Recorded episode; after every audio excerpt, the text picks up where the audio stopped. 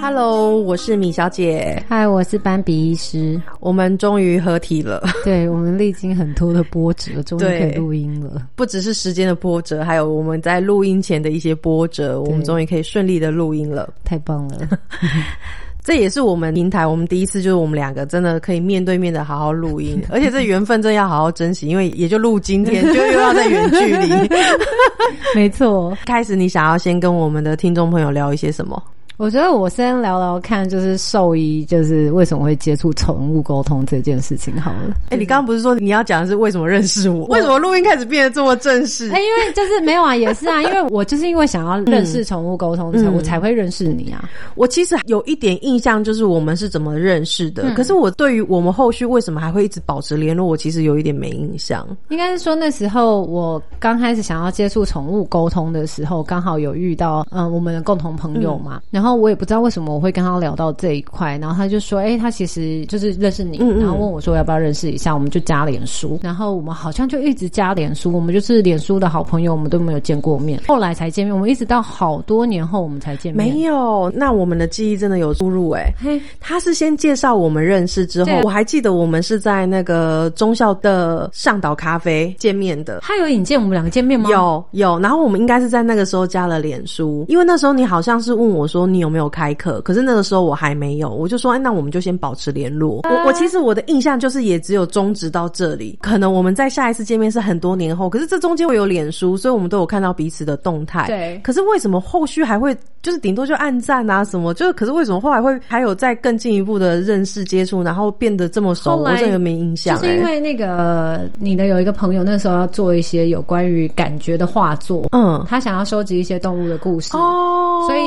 你就把我介绍给他，然后就是讲了 shuffle 红豆班尼的故事给他，嗯，然后后来你那时候要录一个直播，哦，对对对对对。对对对，后来我们就是接触的比较多，大概是这样，然后就陆陆续续就联络，就包含你搬家，我就很多物资可以捐赠啊，然后包含但是我搬家，你可以帮我收纳，对，真的，对对对对，大概是这样，就陆陆续续都有联络，嗯，就是觉得还蛮妙，就是大概六七年前认识，可是实际上真的接触就。这一两年，哎，其实我的记忆是十年呢，有那么久？嗯，你是你是马，是不是？还是大象？就是可以记那么久？可能跟你相约那一刻太美好。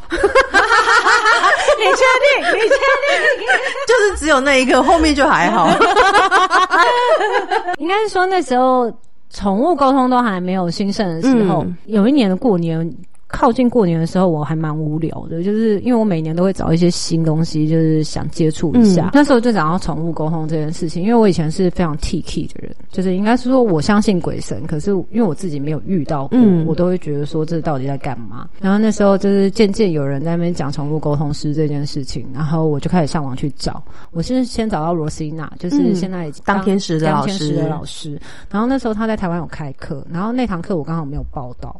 所以我一直在找找说，就是有没有人在台湾就是讲中文的开课，然后还有看到就是有不同的嗯门派，就是有些人是比较偏身心灵的，有些就是是觉得说，就是你的所有意念都都有点像是能量永恒的的状况，就是你你打出来这个脑波就永远都会存在，其实不管怎么样你都接收得到。那有一派是这样子的，我那时候就是接触了之后，我觉得。因为对我而言，我没有自己亲自接触过，我都会觉得说这是不是在骗人？嗯，所以后来我开始就是请朋友介绍，说有没有人真的是在当宠物沟通师的，然后就是介绍你，然后那时候也有介绍一些其他的那个沟通师。哦，所以你当时想要了解是是想要去亲自体验看看他是不是骗人的？对我那时候其实想要，嗯，因为我是不是带着一种对有踢馆，就是兽医师的那种仇恨之心？对，因为。我觉得，因为我们我们受的教育都是比较偏逻辑的，然后是可以被归纳的，是可以有证据显示的。就是这种东西，像心灵的东西，我一直都觉得什么啊？有点有点嗤之以鼻。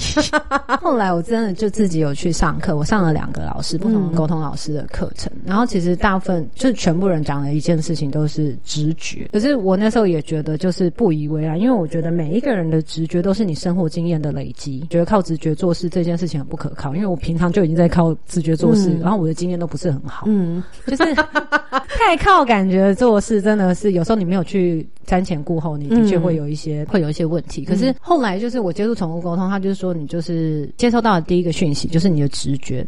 你要去试着解读这个东西，因为刚开始的时候我也不知道确认什么，我就是确认说同学他们家动物用什么样的器皿吃饭，然后是什么样材质、什么颜色放在哪里。哦，那时候练习大概至少有八成都对耶。反正我就觉得哦，这件事情好神奇，是真的在的。因为其实大部分直觉接受的话，你大概都要先进行，嗯，然后觉得哇，那那需要大量的去练习，想算了。可是。我知道有这件事情，你为什么要上到两个老师？因为我想要看看，说是大家都说一样，就是就是我就是一个很给笑的。那你的那个直觉八成都对，是在第一个老师的课，第一个老师就有这样子。嗯，我记得第二个老师他是比较偏灵气这一方面，嗯，所以他那时候想要帮我们，因为灵气他不是要先让你开一个东西你符号，嗯嗯，对对。然后所以他那时候有帮我先，就是先感应每一个人的状况。他那时候就跟我讲了一句，他感应完很温柔的跟我讲说：“你要爱你自己。”嗯，我那时候就是完全听不懂他到底在讲什么。我想那公三生，就是因为我物质生活对自己非常好的，嗯嗯，所以我我不懂我还可以怎么样爱自己。因为那时候对我而言，我所谓的爱自己，就是对自己物质生活上面不不吝啬，就是不手软。看你刚刚点火锅，我就知道。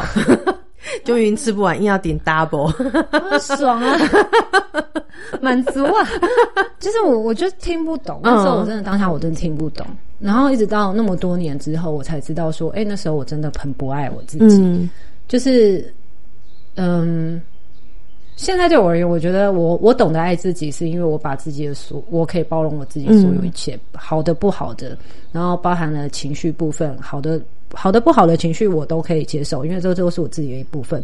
可是我以前就是会很想要符合社会上所谓的正常的标准，大家都怎么做，我想要跟大家一样。嗯，我没有办法接受我自己是不一样的。然后我常常都会觉得，嗯，很很有无力感。然后我不知道到底为什么要来这个地球上。嗯，然后我觉得来这个地球上就是有好多的不适应，所以。那时候，因为我的重心都在我的我家的动物上面，嗯，然后那时候重心都没有在自己的身上，所以他那时候讲那句话的时候，我甚至有点生气。哦，我是生气的，就是我觉得，我觉得你到底还要我怎么样？嗯，我觉得我有爱自己啊，你为什么？你凭什么这样说？嗯。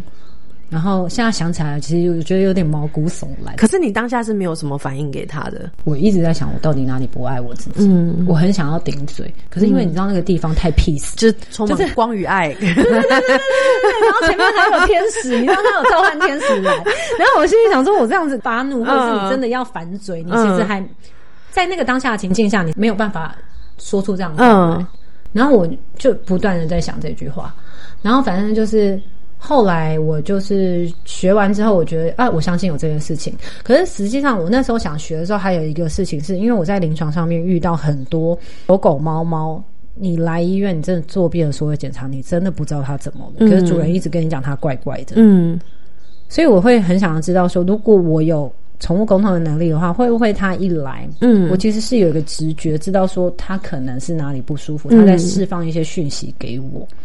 对，所以，我嗯，我那时候想要学宠物沟通，还另外一个原因是这样，就是除了踢馆之外，还有另外一个，就是我希望可以在临床上面帮他对他们有一些帮助。反正后来我也都没有在用这些东西。宠物沟通是越来越盛行的时候，就有些主人来，就是会说：“哦，我的宠物沟通师说什么？”嗯，那个真的是一秒激怒我。我自己有学过这个东西，可是我还是没有办法接受你第一句话就跟我讲说宠物沟通师跟我说什么。那会不会是因为他说的内容里面好像？沟通师已经论定了他的病况、他的症状，所以会让你激怒你，还是只要开头是这一句，后面接什么都一样？我那时候我其实有一个想法是说，哎，你养这只动物养那么久，哎，嗯。啊，什么叫做你第一句话就是说我的宠物沟通师哦说？，那如果他先说啊，我觉得我的狗最近走路拜拜，然后我问了宠物沟通师，他说他的脚好像真的有一点扭到，这样你就能接受？我还是没办法接受，我都知道你的脚狗的脚怪怪的，你就是宠物公司，你不用宠物公司，你任何一个路人都知道，好不好？当时就惹怒你的关键字就是宠物沟通师，不管他加在任何公我不知道为什么他要加一个我的宠物沟通师说，我不知道他他想要拿这句话来说服兽医师什么。哦，我后来有一次真的跟主人吵起架来是，嗯，有关于安乐死这件事情。嗯嗯。就是那只猫的状况非常的差了，就是它是到很严重的时候才发现这只猫有问题，然后那时候他就一直问我说我可以做什么，嗯。就是他自己本人还有兽医师可以做什么。嗯。然后我觉得我以前那时候呃沟通能力也还也还不是很好，嗯就是我就会建议说你要不要让他舒服一点，就让嗯嗯嗯，就让他这样离开。嗯，可是我觉得，要是我现在在，就是我现在在职业的话，我绝对不会主动说出来这个嗯建议，因为其实这个这个，我觉得是要主人自己有想到这个，我嗯。不会做任何在有关于就是你要决定他生死的嗯。决定，因为其实坦白来讲，到现在我觉得人都没有资格去决定任何一个生命的嗯结束或开始。嗯对，然后嗯，那时候我就有跟他讲说，就是因为那个主人就是一直觉得说，哦，他这辈子有他应该完成的使命，嗯如果我让他安乐死的话，他下辈子是不是还要继续这个轮回？然后他就说，我的宠物沟通师说，那我就理智线就断掉了，然后。他说：“我现在要跟我的宠物公司通个电话。”我就说：“好，你去。”然后因为我以前都会觉得说，别人不照我的方式去做，就是一个很，我会第一个我就会就是脾情绪情绪就会起来嘛。嗯然后因为我都会觉得我是对的，为什么你不听我的话？嗯可是因为后来我家我我三宝走了之后，我突然知道很多情绪的流动，嗯所以我现在如果再继续，如果我再遇到同样的事情，其实我我真的会认真的好好听主人到底要干嘛。嗯因为他有时候宠物公司讲的绝对不是只有那一句话，嗯宠物公司讲了很多，他只听嗯他能够听得进去，还有他能嗯做的事情。嗯所以现在回想起来，其实很多兽医师的沟冲突跟就是会不认同兽医宠物沟通师说的话是，第一个是主人转述，可能嗯就是有一些已经添加他自己的想法了。嗯第二个就是有也有可能我有遇过那种嗯。解读能力不是很成熟的沟宠物通公司，嗯他讲出来，或者是比较没有社会化的宠物沟通师，他讲了一些话，他没有想到会引引起、哦引起一些主人的情绪跟嗯反应，导致后续的医疗非常的困难，嗯甚至有一些误会。所以，我我到现在还是觉得，就是不管是我兽医这一部分，或是宠物沟通师，嗯其实我想要做到是疗愈这一块。我我可以疗愈到他的身体，就是真的真正的躯壳。嗯可是我觉得不管怎么样，我想要做到的是，我心灵上面可以承接他。所以坦白来讲，我现在去我接触了嗯宠物沟通师这件事情，我觉得这个这个整个过程是很圆满的，因为其实宠物沟通的过程有不断的讲到心心理这一块。那心理这一块，其实我觉得光承接这件事情就是一件承接跟陪伴，这、嗯这个就是一个很大很大的疗愈。嗯。对，哎、那我想要先问你一个问题，就是说，比如说以我沟通师的经验来说啊，我们最常会遇到主人在列的题目里面，他一定会会问他说。啊，他想要知道他身体有没有哪里不舒服或什么。他的宠物本身就是有一个不舒服的症状，我一定都会先问清楚。他说哦，他就年纪大了，然后他心脏不好。我就说，所以你是想要问他心脏现在带给他的感觉，还是说他吃了药有没有很爱睡觉不舒服的这些东西，还是你想要问的是他身体还有没有什么不舒服？所以当主人只要告诉我说哦，我想要知道他身体有没有其他不舒服，我一定会跟他说他不是医生。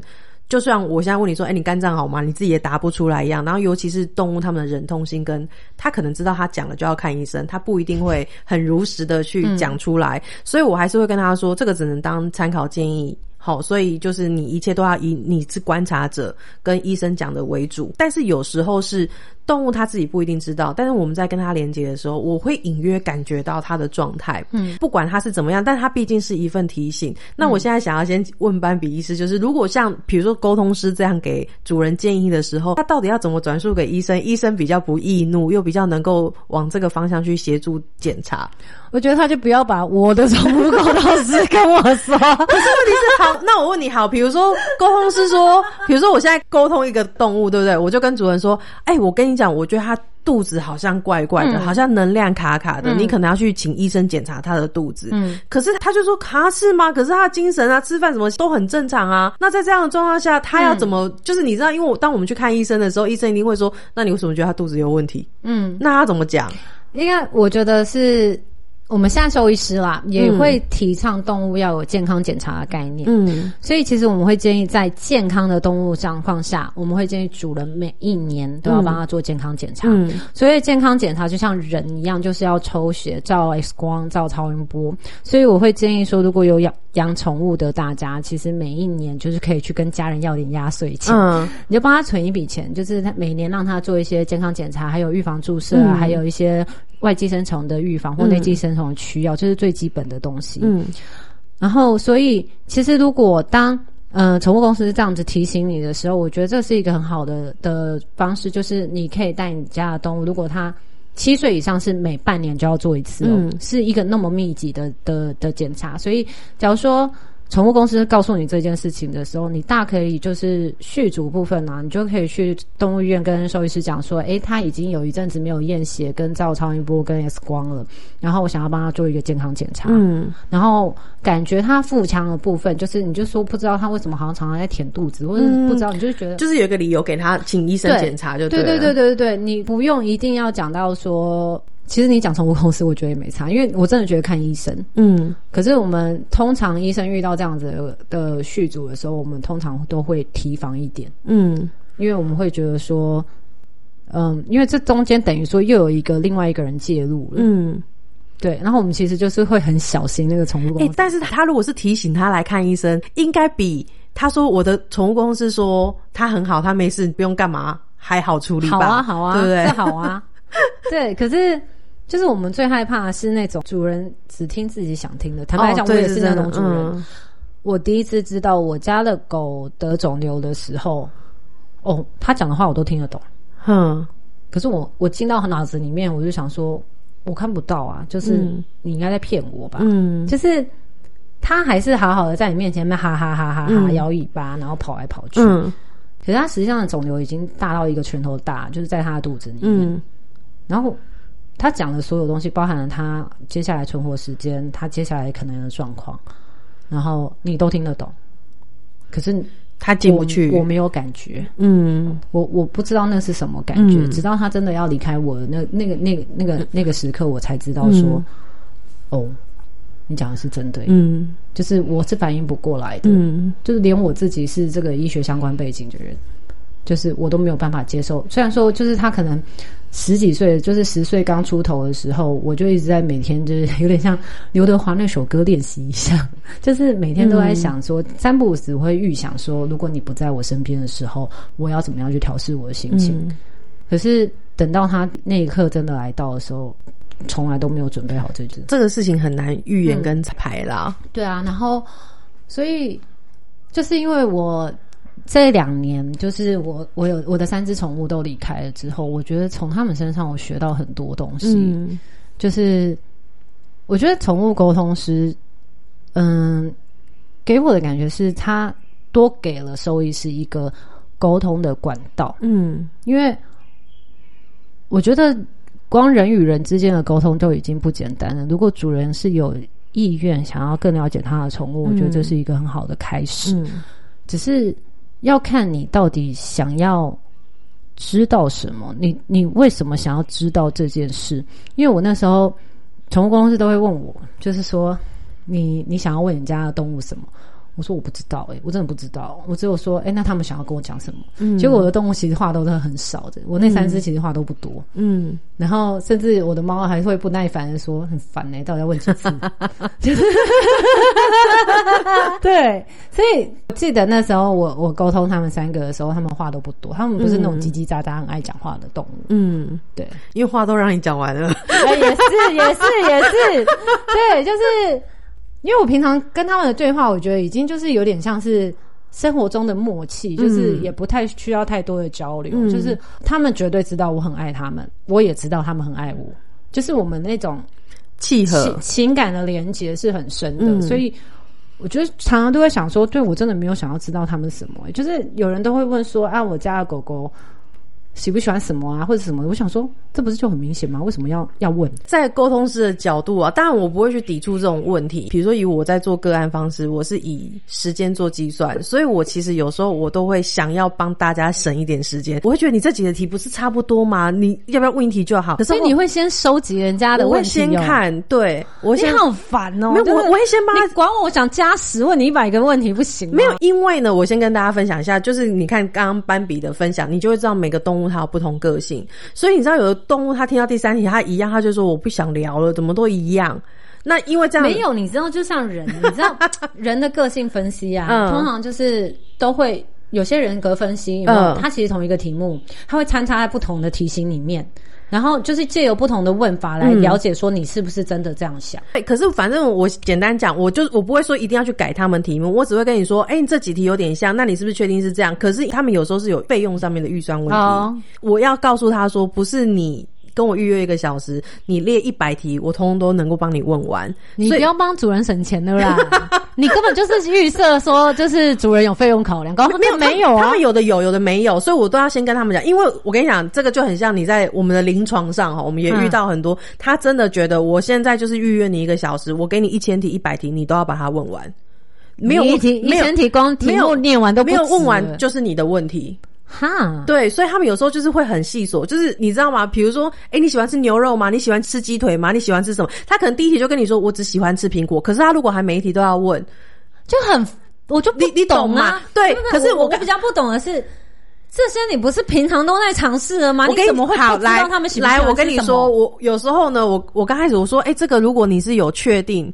或者是说，比如说他原本都很喜欢吃鸡腿，这几天不喜欢了，那我们来问或什么。嗯可是后来我不会再去做这些，我后来我只会帮他看一下题目，然后我跟他说，哎、这个时间大约多少？反而是我在告诉他说，你的时间是这样抓哦。嗯那如果只有一个小时，你这样二十题是不够，你有预算或什么问题，你有一个选择权，你可以从最重要的开始去去做排列。那、我们能问多少是多少，我就不会去说要改他的题目。嗯，对，可是后来我觉得，第一就是你在那个应对当中，就是尤其在沟通里面，你会知道主人他们有时候很爱他，可是他都不确定自己的观察对不对。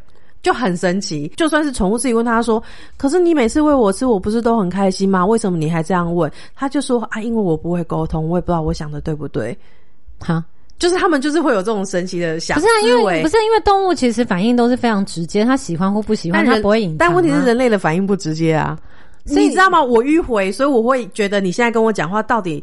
是迂回的还是直接的？我会分不清楚。有有的人真的是这样子，有的其实后来我就不太会去说什么，是因为我原本的初衷是我想要帮你省时间。嗯可是后来我发现这些问题对你来讲，如果是必要性，那你就去问吧，因为有、啊有些对于他来讲，他觉得那是验证，就是他要验证沟通师讲的对不对。但是你知道更可爱是什么？你知道吗？就比如说他今天列了十题，那你要验证我对不对？你是要把验证题摆在前面，对啊他把验验证题摆在最后面。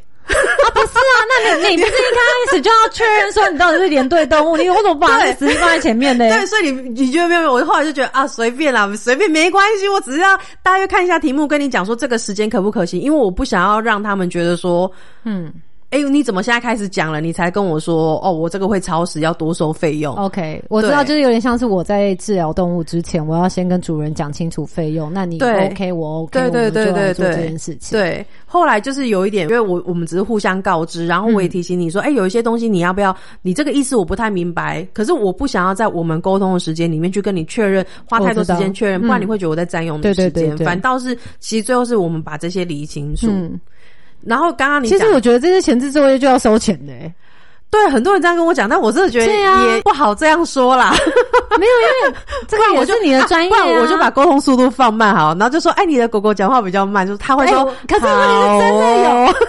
真的有，因为我家的米格鲁啊，其实到后期的时候，因为他生病的时候，嗯，哦，不止米格鲁，我家的那个沙佛沙佛也是，就是我的米格鲁跟黄金链选到后期讲话都变得非常慢，他本来讲话就不是很快的人。对，家佛还会飘走。对，就是 他那时候就是老了之后就痴呆啦。我觉得那时候我都觉得他的三魂七魄应该有一些不在他身上了。对，对啊，所以反正我就想说啊，是真的有啊。然后因为有有一次我就请我朋友沟通嘛，嗯，然后我就说他说什么，他说你等一下，他他还想。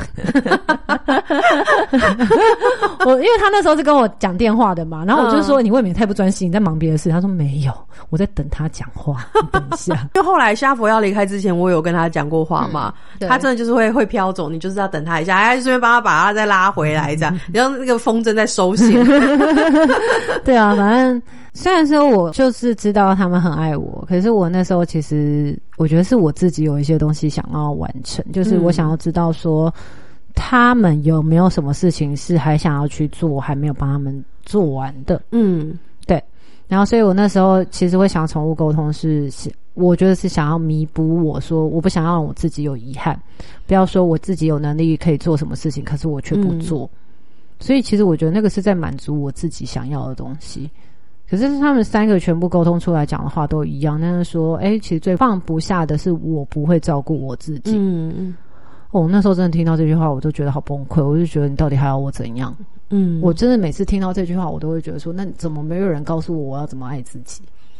就是很沮丧诶、因为没有人教我，因为我从小到大就是爸爸妈妈就是帮我规划好说，哎、你就是念书、念书、念书，没有人教我怎么做人，没有人教我怎么样去跟人家沟通，没有人教我说怎么样变成一个成人，嗯一个真正的大人。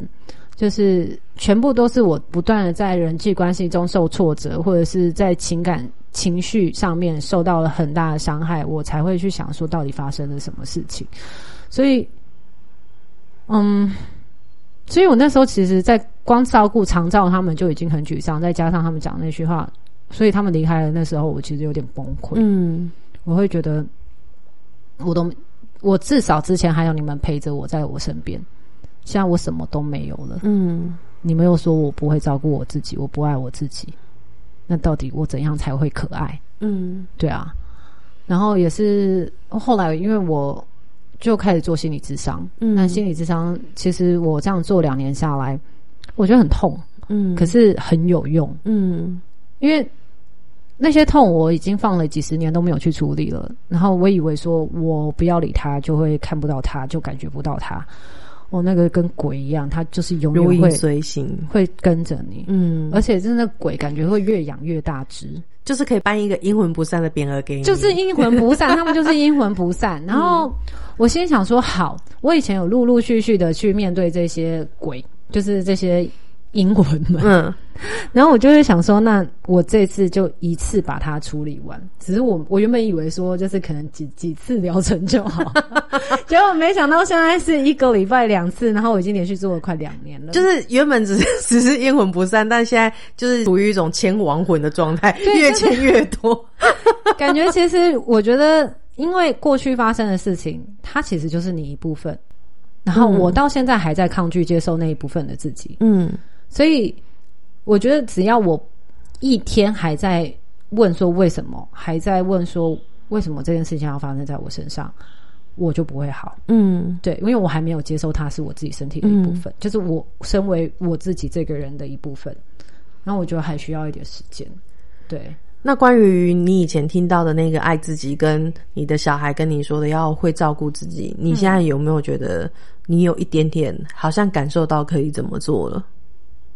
我觉得是接受、诶，就是接受自己所有好的、不好的，嗯，对。然后，所以我觉得，如果到最后我可以接受到我小时候曾经发生的不愉快的事情，我觉得那个就是真的全然的爱自己。嗯对，因为到现在我还是觉得那个伤害是不是我自愿的？为什么我要承担这一切？嗯对我还是有这个不甘心，嗯我还是甚至不会想要，我想要有人帮我负责任，嗯，因为我觉得这个是身为大人应该要保护我的事情，为什么他们没有做好？嗯我现在还有这样的心态，所以我我我自己有自知，说我到现在我还是那个内在小孩，他很需要，他在跟我哭喊着说，为什么我要自己去面对这件事情？嗯可是因为我以前就有在画自己的内在小孩，嗯我记得大概六七年前，我内在小孩长的样子就是他在一个黑洞里面，他的背景真的全黑哦，然后就是头很大，然后嗯，他就是一个火柴人，他身体都是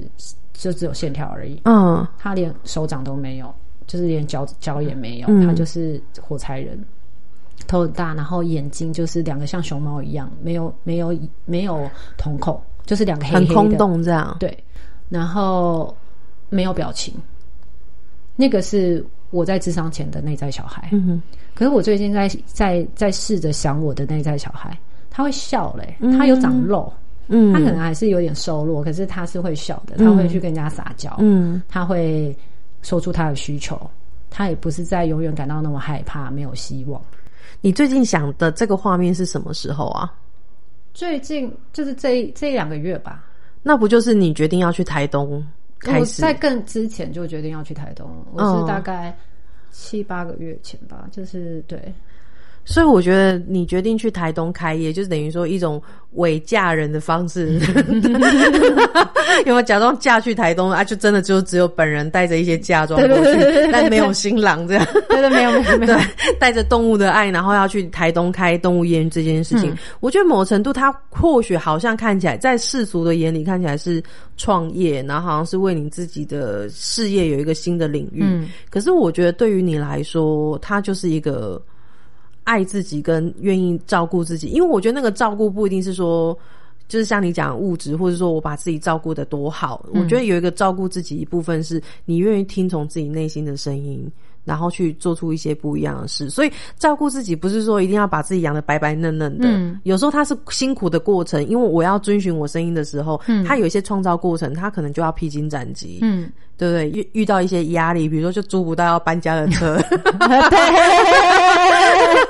对，照顾自己的路上不会说就是一切都是好的，他还是有辛苦。可是当你愿意听你心里的声音的时候，你反而是把你的心养得更好。嗯，就是有关于听自己心的声音，我觉得这件事情也是蛮有趣的。就是我其实，在初期做心理咨商的时候啊，我常常讲的东西是我不要的，我很少说到我要的，嗯就是完全就是违背吸引力法则。嗯然后，因为我以前只知道我不要什么，我真的是接触吸引力法则之后，嗯我才想着要把那些不要讲成要。嗯啊，这很难呢、就是光择偶条件就好。我们因为那时候大家都说你去月老庙，你只能说你要什么，嗯所以我是从开始拜月老这件事情接触吸引力法则，然后才试着把自己的念头转成从不要转成要。那你以前去拜月老，都只会说我不要什么条件的人，对啊，就是没有，就是我没有意识到，就是哪些是否定词，哪些是肯定词，就是我没有意识到。嗯所以我后来，因为我每一年的条件都有那个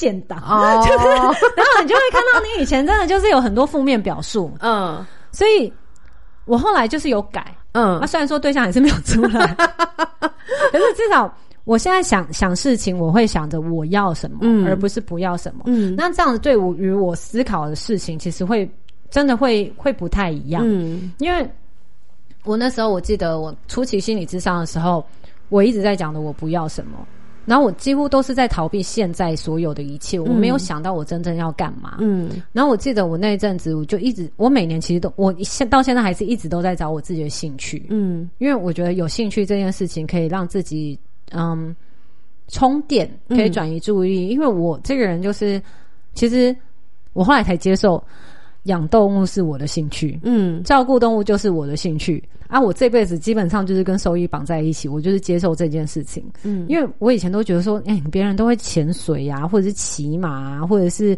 画画啊，或者是嗯健身也好，就是我所有东西都试过一轮，然后我都是只有三分钟热度。我甚至那时候也会很沮丧，说为什么我只有三分钟热度？后来发现说，哎、这就是我的兴趣啊，就是我不断尝试的兴趣，这个就是我的兴趣。然后照顾动物是我就是最持久，然后最有成就感的兴趣。嗯我后来才接受这件事情、诶，然后我自己现在回想起来都觉得好好笑，为什么连自己的兴趣自己都还觉得还要否认说这不是我的兴趣？哦，我觉得有一个部分是因为我觉得大部分的人，尤其是在亚洲人，嗯，因为我们都把工作呢来当做是就是要赚取生活所需，所以我们很难把工作跟兴趣放在一起。嗯，所以尤其是你现在已经爱动物，你要照顾动物，它本来是你工作，然后这工作又比较高压的时候。大家都会觉得兴趣不就是弄弄花、弄弄草，要放松。可是我没有。但问题是，当你离开这工作的时候，你更不放松。对，就是那不是我的舒适圈。然后，因为其实，在创业这个过程中啊，我大概两年前就想要去台东工作。可是，我身边所有开业的同学啊、学长姐啊、学弟妹都告诉我说：“你不要想不开，因为开业真的有非常非常大的压力要去承担。”然后。因为我自己之前的工作，前一份工作，我最主要都是接触兽医师，我接触了非常大量的兽医师，所以我可以看到，就是一家医院的起起落落，甚至包含他怎么样去刚开始创建一家动物医院，甚至他们的一些经验都有跟我分享，所以我有自己去上一些收益管理的课程，所以我脑子里面变得很清楚，说我要什么，就是那个我想要，就是就慢慢的形成了，然后就是所以这。半年前，我决定说我要开始准备一家动物医院的时候，就很快包含了我医院想要长什么样子，我 logo 想要长什么样子，我医院要有什么样的配置，然后我想要通过什么样的认证，然后我这些全部都想过了，然后甚至我需要多少钱，我想要几个医生、几个兽医师、几个嗯助理，我都想好了。所以，当你已经决定好你想要什么时候，这个就会很明确，因为你很明确的告诉别人你要什么。那相对就会吸引到你想要的人，所以我这次开动物医院，我觉得还算蛮顺利的。虽然说中间有一些小小不顺，可是大部分都还可以蛮快就解决了。甚至我都会觉得说，哎，好多的迹象是不是老天就是叫我说一定要开这家动物医院？然后大家说这很苦啊，你之后要还还这些贷款，怎么样怎么样？我就想说啊，我又没差，我没有结婚，我没有家累，我没有，我现在也没有养任何的动物。我觉得反正我就当做是在台北买一栋房子，因为我本来就有买房的打算，只是我现在跑去了台东开业。然后，其实坦白来讲，我现在的工作算是蛮上手，嗯，我目前这份工作是蛮上手的，就是也薪水也都还不错，福利也都很好。然后我我同事相处也都非常好。其实离开这家公司，我非常的舍不得。然后，可是我我那时候去了台东，我就觉得说，我为什么不能有更好的生活？对我而言，去台东开一家动物医院，我早就知道我要承担的压力跟跟责任。可是，我觉得那个是一个我想要过得更好的一个开始。嗯，就是我知道说，哎，那个初期一定是我我要承担，就是可能工作时数比较长一点，然后我要承担所有东西，没有人在帮我扛这些责任的，就是。呃，以前公司至少你犯错的话，还有上面可以帮你顶着。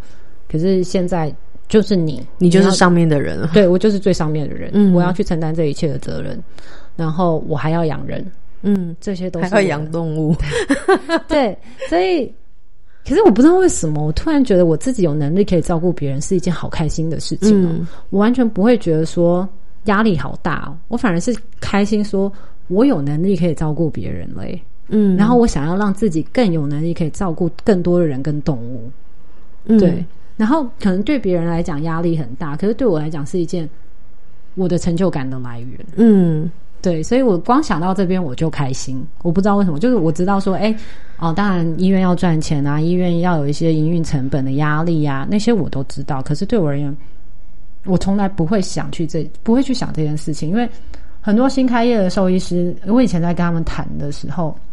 他们都很想要 cost down，然后都会担心说没有主人。嗯，然后就是也有人问我说：“哎，那你去台东你会担心？”坦白来讲，我从来没有这个念头过。哎，就是我我不懂什么叫做不会赚钱，就是没有钱。因为我这辈子可能就是也没有这样的经历过。嗯，然后我就会觉得说，我我从来没有这个想法过，所以我就觉得我的意愿会会成为我想要的样子。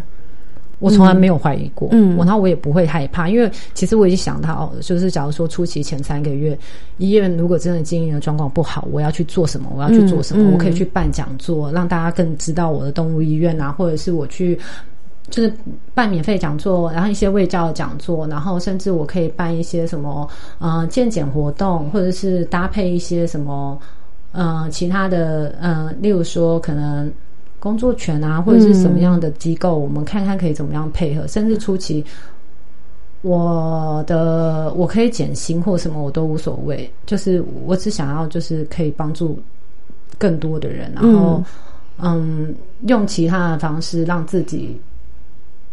我觉得让别人知道我、嗯。你有这个资源，你可以过来。嗯。对，我觉得我去台东是有一点，就是想要把我我会的东西，想要贡献给台东。嗯嗯，对，我我觉得这是一个很棒的心态，也是可以。如果有听到这一集的朋友，是可以去了解一个，就是很多人都会说我有梦想啊，我也想要去创业啊，我想要去创造。可是啊，可能你原本就已经有那个钱啊，原本你收入就不错啊，你原本你的学历本来就也还蛮高的，资历也不错，所以你才可以怎么样怎么样。但我想要讲的是，其实有很多人可能。资源都比我们多，学历都比我们高，可是他不一定像你这样的水到渠成。但我觉得那个当然跟个人的福报也是有一点造化有点关系。可是我觉得那是因为你自己有一些你经历的过程，可是毕竟在这个你要创造的过程里面是，我们都有担心害怕。可是你把担心害怕是摆在哪？是摆在需要解决的问题，还是就摆在你觉得惨了，那我就不行了，遇到这个我就死了。那我觉得它的差别就会很大，而且我觉得有一个就是在斑比要成立医院这这件事情啊，让我看到一个很重要的东西是，我知道我想要，我不照进，然后我在我当下，我觉得哦好，但是我也随时保持一个提高的一个觉察度，是我可不可以去做好，我可以了我就去做，那我不行，那我还差什么，我就想办法去解决它，嗯，或者是我就等待时机，嗯。我觉得这个才是一个，就是会很完美的一个那个梦想、那个事业创造会并发出来的一个很重要的一个关键点。我觉得算呢，因为我最近其实一直在跟我朋友聊到，就是所有的安排都是最好的安排。嗯其实我之前在心理咨商的时候，常常聊到这句话，我我觉得那时候我很多次跟我心理咨商师说，我觉得那根本就是在骗自己的话。嗯我觉得那只是在安抚自己，就是因为你现况你是根本没有办法解决的。我觉得那个常常是 bullshit。然后，嗯，可是我现在回想起来，如如果以我现在此时此刻的我，因为我觉得我现在是丰盛满足的，嗯那为什么我现在会丰盛满足？你就像你刚刚提到，就是有人说啊，我可能出生就比较好啊，啊可能我学历就比较好。好，我们今天先先讲出生，这的确是你没有办法克服的。可是坦白来讲，你现在在受着这个国民教育，其实每一个人他嗯的机会，其实大部分都是平等的，因为我们还是有一个考考试制度。嗯那因为我从我比较幸运的是，我从高中就知道我要干嘛。嗯我高中就是刚好因缘机会下，我养了一只狗，然后叫斑比，然后它让我想要念兽医，他让我觉得，哎、我我一直都很想做医疗这一块，可是不知道为什么我对人就是没兴趣。我对于狗猫充满了无限的母爱，就是我可以把我此生都奉献给他们都没有关系。所以我在那个时候我就决定我要去当兽医师。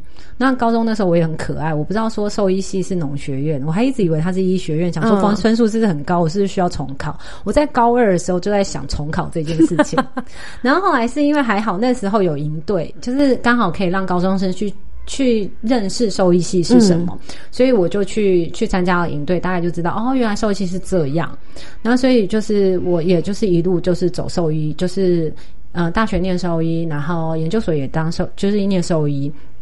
研究所，然后之后的就是所有的出社会之后，所有的工作几乎都跟兽医师有关，都是兽医相关的行行业。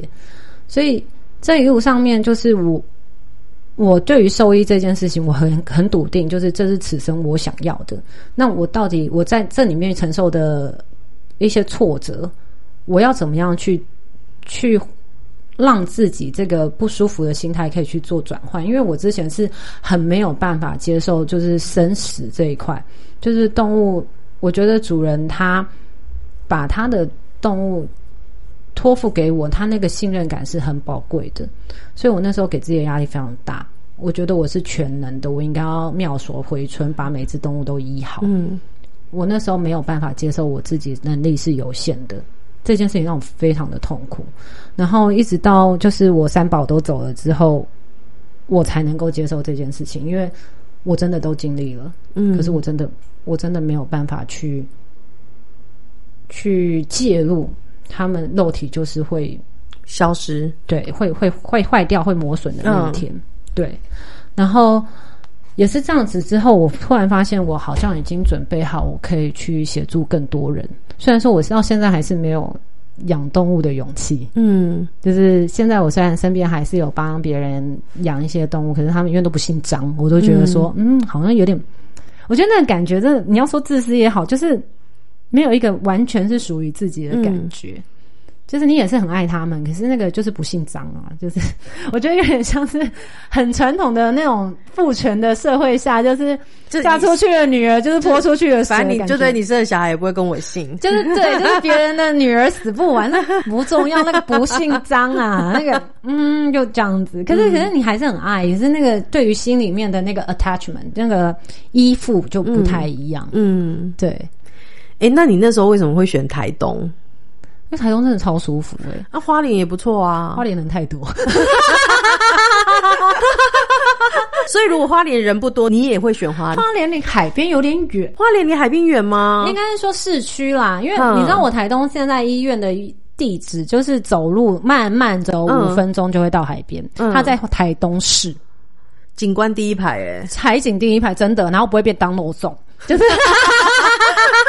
我跟你讲，那个就是我是在市区，就是那个靠海边最高的那一栋，然后我的楼顶就看得到绿岛跟大海，而且就是其实它夏天天气好的时候，日出是看得到的。哎、所以就真的也是，如比如说，如果有其他台东以外的游客，他们带动物去玩，就海边玩，可能就是主人去海边玩，然后他可能他就把动物放在你那边健检呐，哦可以啊当然可以啊然后他就玩玩，然后刚好他也健检完，他也就不用担心说，那我去冲浪的时候，我狗会不会也被冲走了？没关系，就来这里啊，当然可以啊。嗯，对啊，就是我觉得就是可以做个就是友善住宿，然后我顺便帮你就是动物做个健康检查，也是我觉得这个想法还蛮这还不错哎、对啊，就很像那个台北市的那一种什么，就是资你去日本老爷有没有？去泡个对温泉，然后先抽个血，然后就是泡个温泉这样子，两天一夜之对类，护士可以，都穿比基尼，没有啊？这这是我乱加的。